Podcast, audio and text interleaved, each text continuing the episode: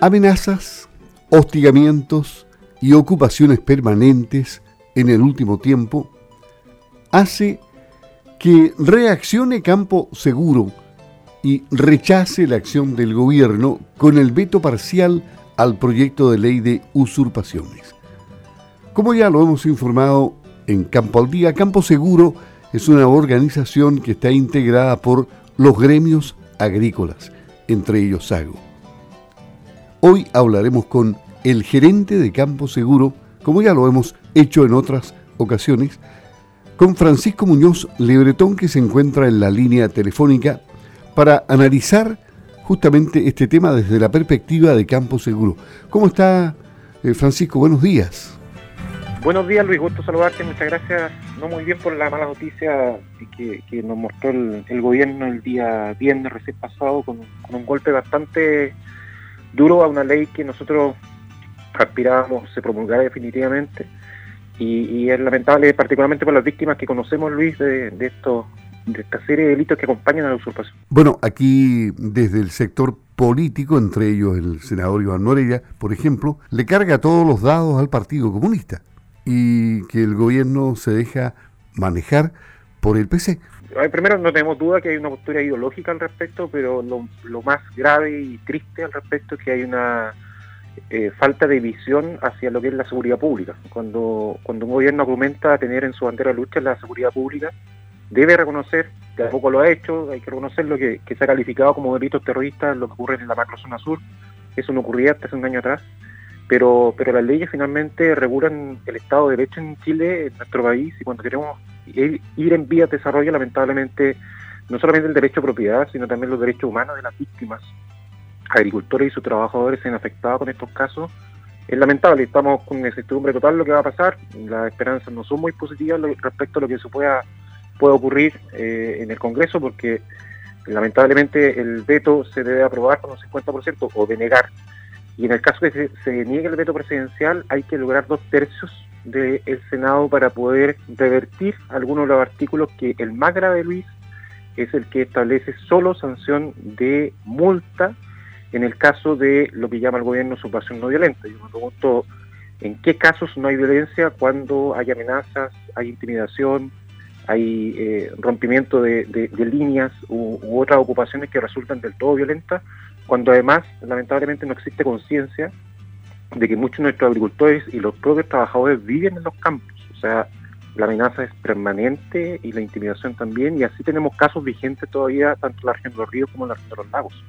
Ahora, en el peor escenario, eh, es verdad, algunos analistas han, decretado que, digamos, algo se avanza, pero, pero claro, el avance no es total y, como, y como conversábamos en algún momento también, eh, digamos, el conocimiento de la ley y la asesoría legal que tienen ciertos grupos más violentos también es, potente. Entonces, eh, lamentablemente van a buscar la forma de, entre comillas, no caer en la usurpación violenta para que esto sea una sanción solo multa. Ahora, lo peor, Luis, es que de las 184 ocupaciones que hemos tenido en los últimos tres años en la macrozona sur, solo tres han, resultado en una sanción de multa. Y te imaginas que esa multa nunca se ha pagado. Ese, es el estado de la ley hoy día en Chile.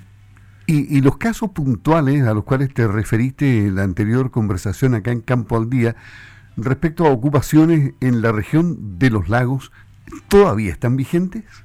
Sí, tenemos tres, cuatro, cuatro están eh, judicializadas, dos son forestales eh, en San Juan de la Costa y dos particulares, una en San Juan de la Costa y en Puerto Estay, y tanto los antecedentes, estas tomas están vigentes desde el año 2021.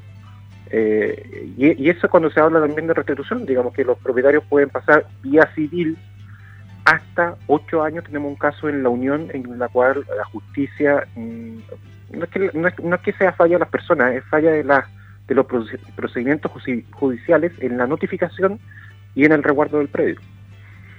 O sea, eh, es típico y en cualquier caso de, la justicia, si, si, si no se pilla, no se ubica al demandado, no es notificado, o sea, no está ubicado sencillamente. Y eso, eso es una falla del sistema, ¿no? Sí, así es. Por eso, por eso es tan, tan importante y tan esperanzador para nosotros poder, poder poner un, sello definitivo, porque más allá de lo que busquemos una pena de presidio, que, que sabemos que en Chile además es bastante difícil que haya, alguien vaya a la cárcel por un, por un hecho como este, es que al, establecerse una pena de presidio, el fiscal puede ordenar medidas de alejamiento hacia los usurpadores. Eh, y, eso, y eso es lo importante. Nosotros, el caso más delicado que tuvimos, que tenemos todavía, la verdad, es en Frutillar, con un agricultor socio de uno de los gremios que componen ONG Campo Seguro y, y, y la vigiato, las amenazas. Hoy día hay una, hay una especie de casa construida dentro de su predio.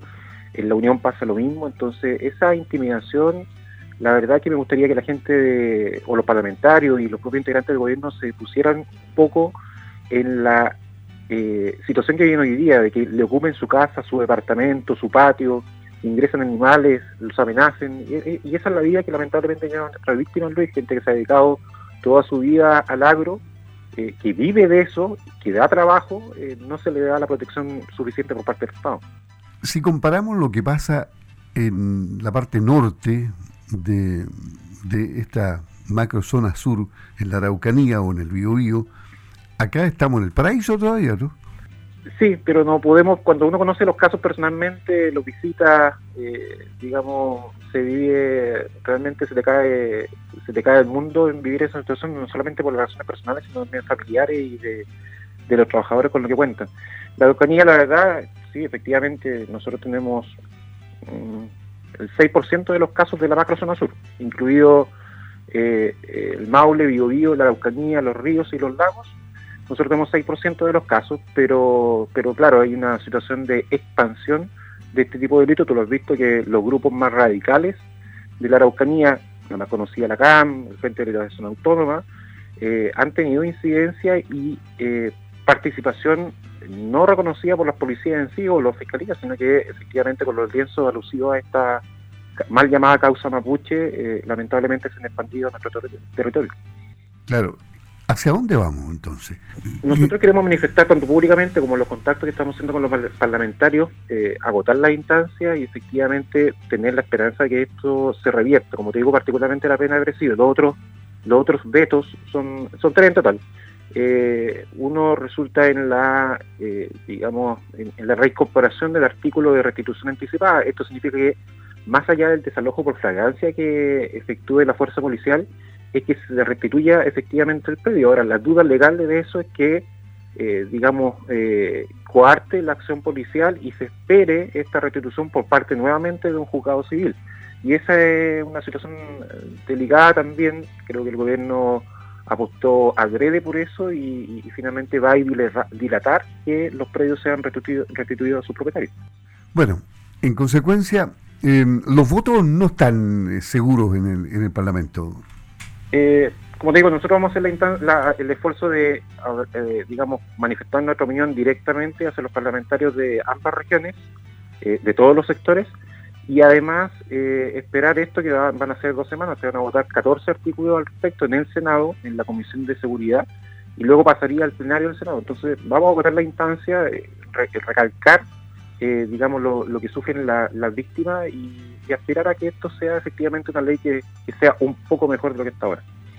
Ahora, esto de romantizar el tema, ¿alcanza para mm, la denominada reivindicación histórica tiene justificación?